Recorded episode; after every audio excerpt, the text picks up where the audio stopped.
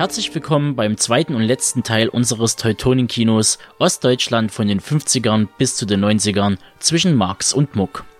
Wie bereits im ersten Teil angekündigt, wenden wir uns heute dem Indianerfilm und seinem Star Gorgo Medic zu und streifen kurz das Thema des unrealisierten Films.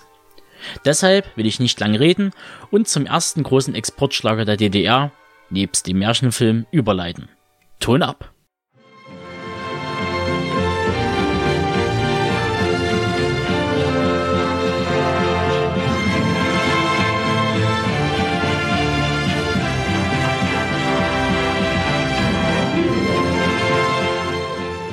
Die DEFA-Indianerfilme. Eine Synthese aus Karl Marx und Karl May.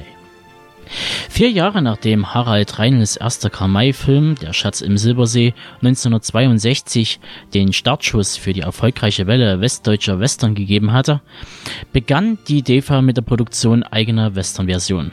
Die DEFA-Indianerfilme wurden dabei auf mehr als einer Ebene zum Gegenstück der Westproduktion von Horst Wendland und Arthur Brauner.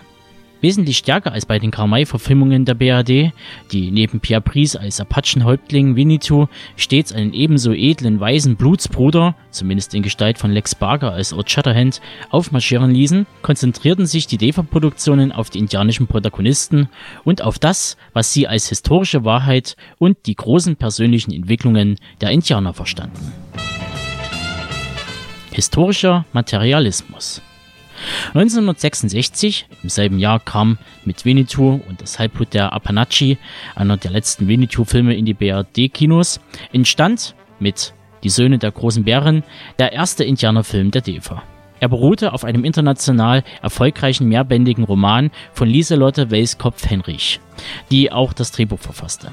Wie die Korrespondenz zwischen Weiskopf-Henrich und der Studioleitung belegt, war die DEFA ausdrücklich um eine historische Genauigkeit bemüht, die den BRD-Western kaum wichtig war.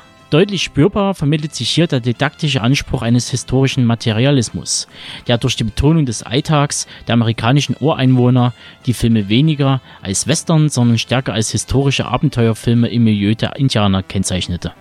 Gleichwohl fanden auch die Produktionen der DEFA-Indianerfilme ihre Drehorte immer wieder in jenen Teilen Jugoslawiens, in denen auch die Winnetou-Filme entstanden. Erfolge und ihr Star Golgo Medic. Auf Anhieb konnte die Söhne der großen Bären in der DDR 8 Millionen Besucher für sich gewinnen, was nicht zuletzt am Star des Films lag. Golko Midic hatte bereits als Nebendarsteller in fünf Kamai-Western mitgewirkt, bevor er als physisch wesentlich beeindruckenderes Pendant zu Winnetou, die tragende Säule, in zahlreichen DEFA-Produktionen wurde.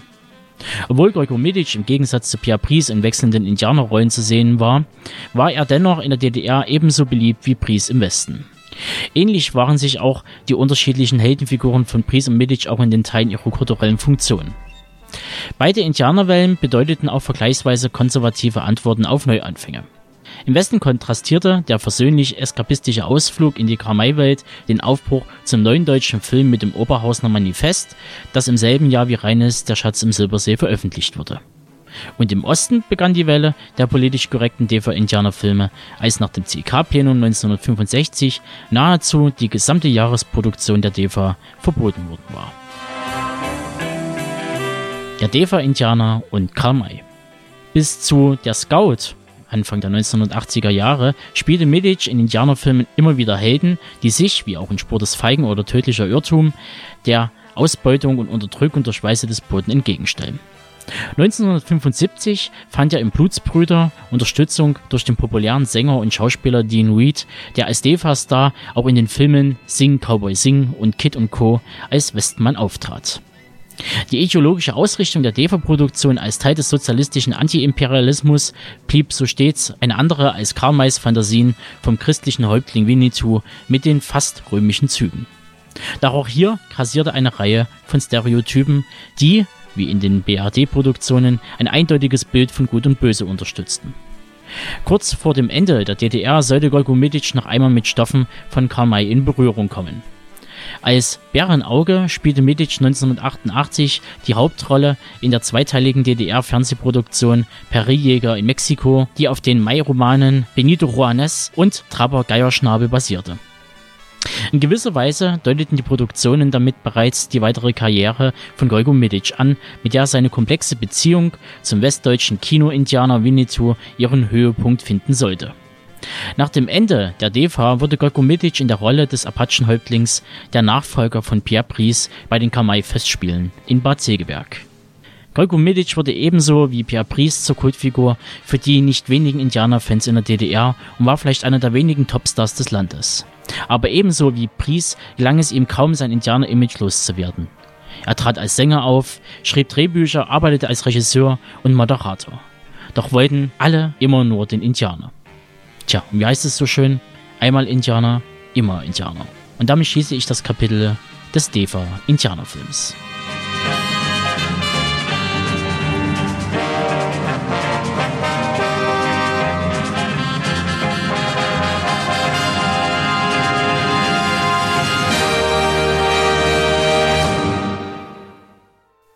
Nachdem wir ganz grob den sozialistischen Indianerfilm angeschnitten haben, möchte ich, zu guter Letzt, die unrealisierten Projekte ansprechen. Denn scheinbar regte sich in der DDR schon die eine oder andere Idee eines Genre-Kinos, aber oftmals scheiterte diese am Unwillen der Regierung und der DEFA selbst. Aber hört am besten selbst.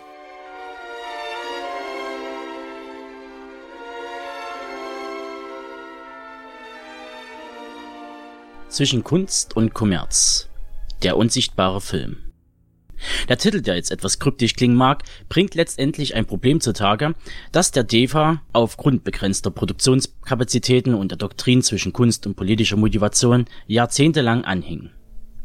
Der drohende Zuschauerschwund im Kino durch die rasche Verbreitung des Fernsehens mit wachsender Zahl und Attraktivität der Programme von Ost und West erzwangen ein breiteres Angebotsspektrum. Theoretisch sollten sich im idealen Jahresplan Gegenwartsstoffe auf der einen Seite, Historie und Literaturverfilmungen auf der anderen die Waage halten. Angestrebt wurde das gleiche Verhältnis von ernsten und unterhaltsameren Streifen. Doch vorrangig bestimmten thematische Gesichtspunkte die Stoffentwicklung wie auch die Produktionsentscheidungen. Laut öffentlicher Meinung hätte der Zuschauer kein wirkliches Interesse an leichter Kost. Was anzuzweifeln wäre, aber zum anderen ein kleines Fünkchen Wahrheit innehat. Eine Theorie des populären Films und seine Genrevielfalt wurde weder in der Dramaturgie noch in der schmalbrüstigen Medienwissenschaft oder Filmkritik gepflegt. Mit dem Begriff Problemfilm vermieden die zuständigen DEFA-Gruppen eine Zeit lang jede genaue Genrefestlegung, auch im ersten Sujet.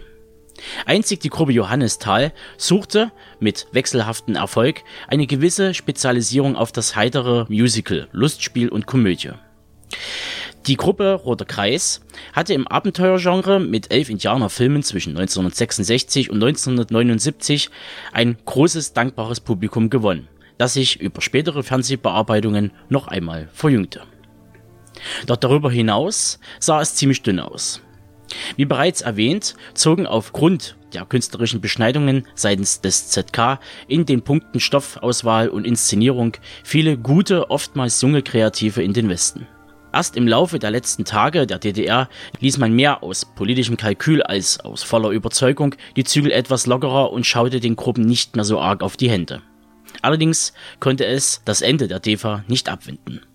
Die meisten Kinosäle wurden bereits zum Großteil mit ausländischen Produktionen bespielt und das öffentliche Interesse an einheimischen Streifen ebbte ab. Klar ist, man hätte dieses Resultat aus politischer Doktrin und menschlicher Fehleinschätzung verhindern können.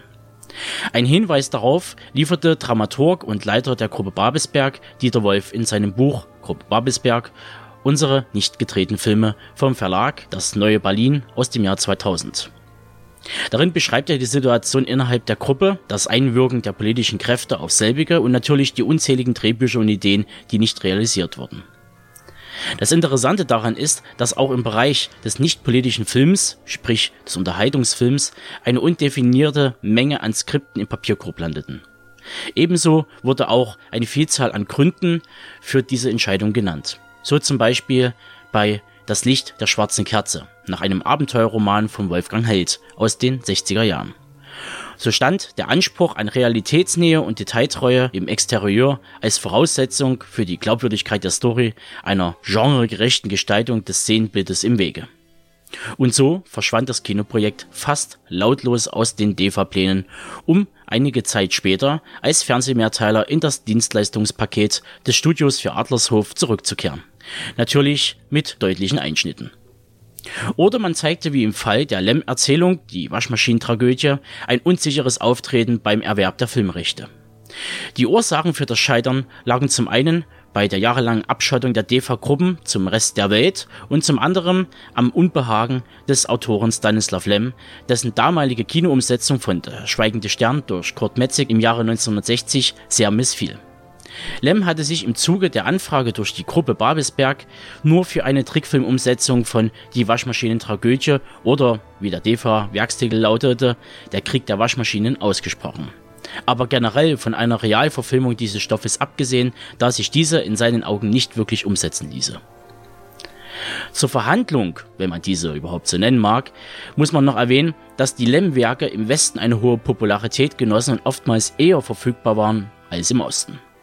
Der Kontakt zwischen der DEFA und Lem ging über mehrere Personen und wirkte daher mehr wie eine Form der stillen Post als ein wirklicher Dialog. Und so kam es, dass sich die DEFA umentschied und das Projekt wegen urheberrechtlicher und finanzieller Gründe, sprich es waren keine Mittel vorhanden, die Rechte zu kaufen, ad acta legte. Das führte sogar so weit, dass Lems spätere Romane nie wieder von der DEFA auf Adaptionschancen hin analysiert wurden. Wie man hört, der Untergang der DEFA hat viele Facetten. Zum Beispiel beim Projekt Die Sternenabenteuer von Numi und Niki, das daran scheiterte, dass in der Phase der Wendezeit und der Abwicklung sowie Umstrukturierung der VEB DEFA zur GmbH alles drunter und drüber ging.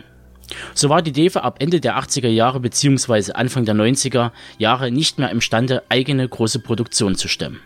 Auf Numi und Niki bezogen bedeutete es, dass die Produktion komplett in Bulgarien stattfinden sollte, die Honorare blind transferiert wurden und die Tricktechnik aus Ermangelung jahrelanger Einsparungen bei der Sanierung der volkseigenen Studios in den Westen verlagert werden musste. Auf Dieter Wolfs letztes Fernschreiben kurz vor seiner Entlassung aus dem Dienst, das wiederum ein grünes Licht bei der Finanzierung des Films signalisierte, gab es nicht einmal mehr eine offizielle Antwort seitens des bulgarischen Studios. Und diese Anekdoten stehen symptomatisch für das Sterben der DEFA. Zumindest für einen gewissen Teil.